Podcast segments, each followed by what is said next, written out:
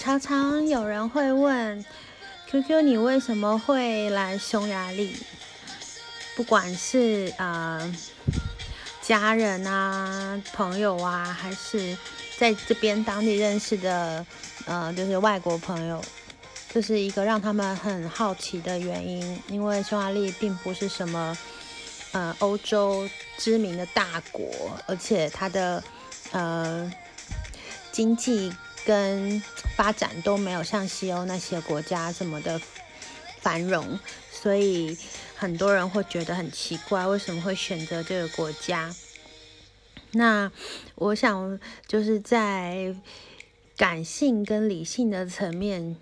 交织成了这个决定。其实很真实的原因是因为在我打工度假的。这个旅程中，二零一六年我到了加拿大。那原本以为也会在加拿大落地生根，结果我没有想到，我去的班夫就是在落基山脉的小镇，冬天实在是太冷了。然后搬到了呃温哥华，也就是全加拿大最暖的地方，没有想到对我来说，它还是太湿了，因为它常常下雨。那在这两个地方，其实我都有机会可以拿到身份留下来，但是我都放弃了。我觉得我还是适合，就是对我身体比较好的地方。那当时候离开台湾，就是台湾是一个很湿热的国家嘛，海岛型气候，所以我的皮肤。嗯，在呃大概呃十几年前的时候，呃有了很严重的过敏，所以只要是遇到呃环境上比较潮湿，或者是尘螨，甚至是空气污染，我就会呃复发。那其实状况都不是很好，所以影响了我整个人的生活。所以觉得也许可以出国看看，是不是比较适合自己居住这样子。嗯，那我记得在回加拿大前一天，我还在跟我一起到加拿大的朋友讨论说，之后我们到底还要不要再前进斯洛伐克跟匈牙利？因为在打工度假的年龄限制里面。呃，你超过三十一岁，就只剩下加拿大、斯洛伐克和匈牙利可以选择。那那时候我们都知道，斯洛伐克 真的是一个很陌生的国家，我甚至都还会念错它的名字，念成斯伐洛克，然后 也不知道它确切的位置。我真的高中的那个历史地理没有念得很好。那那是那里的华人比较少，所以在工作机会上面，语言能力就很重要。那在匈牙利的部分，是因为他的工资真的是低的出名，所以 我们真的是觉得太难了这个决定，所以决定先回台湾看看，再呃随着就是上天的安排再出发。结果没有想到，我回台湾，我的皮肤再次复发，而且复发的比去加拿大之前还严重。所以，我本来是预计，呃，回去之后开始准备申请斯洛伐克，然后如果不行就回台湾再申请匈牙利。那没有想到，就因为修养皮肤的关系，我一整年都待在台湾，所以我是直接放弃了斯洛伐克。直接心里面把匈牙利当成我最后的一个机会，那我就也取消了原本订好的机票。那其实那时候其实也不能确定什么时候皮肤会好起来，可以再出国。而且那一年我印象很深刻，冬天来的很早，好像十月份就开始下雪了。所以那么怕冷的我，其实也觉得。也好，就是先在台湾把身体养好，以免到欧洲医疗不是像台湾这么发达的地方，看医生或吃药都是一件很呃，就是恼人或者是身心俱疲的事情。那我记得那时候我已经三十四、三十五岁了。那呢，因为匈牙利是三十六岁以前都可以申请嘛，所以我就想，那我至少还有一年的时间可以在呃看状况。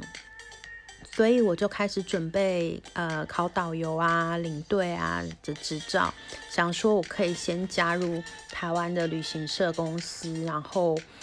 呃让他们培训我带团，我就可以到欧洲去带团。结果又一个没有想到的是，在每年考呃导游领队的期间，就是三月份，呃我的父亲突然间就。撒手人寰，然后，嗯，我在处理他的后事的时候呢，我的考试没有办法去考，然后公司的培训进度也落后，那成为公司就是呃表现吊车尾的那一个。那等到我工作上面开始渐渐有起色。站稳脚步的时候，赫然在一通呃劳工局的就业服务电话中，发现自己是公司上一波的裁员名单。但是因为那时候我的呃加拿大极光团已经有许多人报名，所以公司并没有去呃当面的告诉我，就是。呃，我可能不胜任这份工作，但因为我觉得我不能把我的人生和命运，呃，交托在这样的一个不确定性的公司上面，所以我决定我要辞职，然后准备立刻出发到匈牙利。心里面想说，反正有前辈在啊，我就是去走前辈走过的路啊，我就是完全 copy 他的路线，我也没问题。而且，嗯，听很多嗯诗人还有呃作家都说过，人的一生都要去一次巴黎嘛，即便。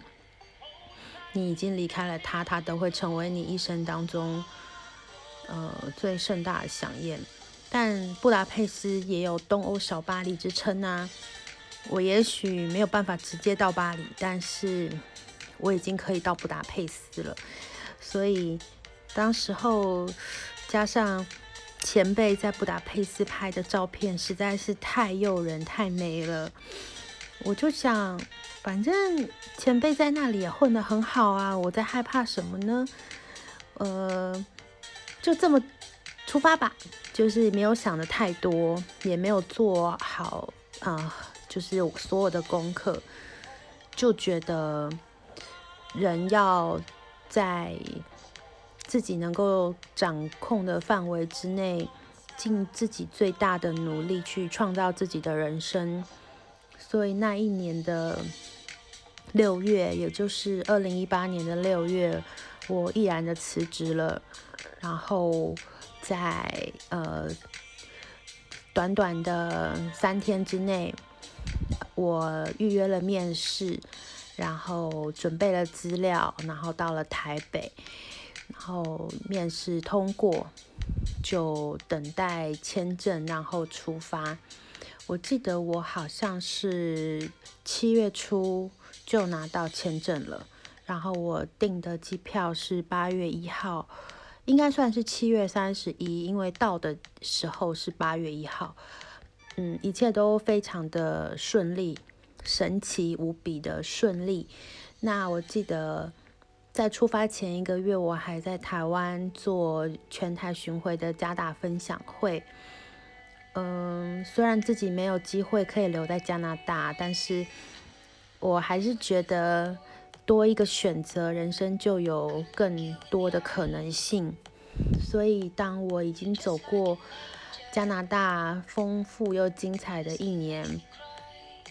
也在过程中让自己变成一个跟去加拿大之前截然不同的自己。所以，我想到匈牙利之后，应该又是一个新的人生、新的转折，然后新的开始。那我就顺着前辈的谆谆教诲，然后贴心的提醒，就这样我踏上了呃这条路，一直到现在，呃三年的时间。不算短，但是我非常非常的，呃，觉得幸运又幸福，可以在这里生活，也希望把这份满满的美好带给所有想要过来的朋友。虽然现实上的考量其实真的还蛮多的，那这个我就是之后再跟大家分享，因为毕竟每个人的情况不一样。条件也不同，所以我现在已经不会鼓吹，就是呃，人一定要当背包客去穷游、壮游、周游列国，或者是一定要去打工度假，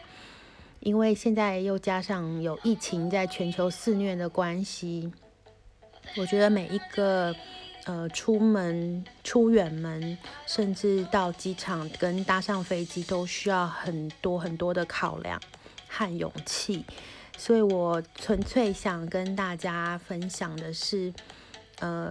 在疫情之前，我是怎么样，就是决定会在很短的时间之内就。办理了签证，然后就飞到这里来，一直待到现在。我没有后悔过，也觉得自己是被上天眷顾的。虽然中间遇到了很多别人看起来觉得哇，就是怎么很多事情，但是从我刚刚就是在讲这个过程，我回台湾，从加拿大回台湾这个一年的过程。也是不停的转折，但是我后来发现每一个转折都是把你带往更好的地方，所以回头看的时候，并不会觉得那是坏事。那 我觉得自己是很很很好命的原因，是因为因为疫情的关系，那一间旅行社也倒闭了。那我现在人还还是就是在欧洲过着很平安跟健康的日子，虽然说生活上面还是有受到疫情的影响，但是我想，嗯，人都是啊，在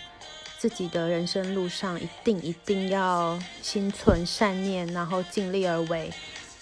多做好事，然后多帮助别人。就是总有一天，这些好运、这些福报会累积成好运，会到自己的身上。也许不是从你呃帮助的那个人身上回来，但是总是在呃意外发生的时候，就会有一双呃陌生的手为你而伸出。就是我在从。呃，去加拿大前到去加拿大，然后到回台湾一年休养皮肤，再到匈牙利、欧洲这边三年，这么长一段时间，将近八年的时间，心里面最最最最大的呃体悟跟感触，然后分享给大家。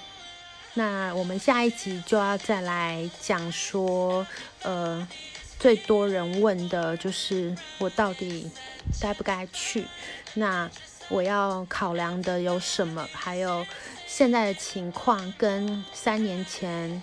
的布达佩斯盛世、匈牙利经济最繁荣的那一年不一样，所以我们是不是思考的点也要改变了？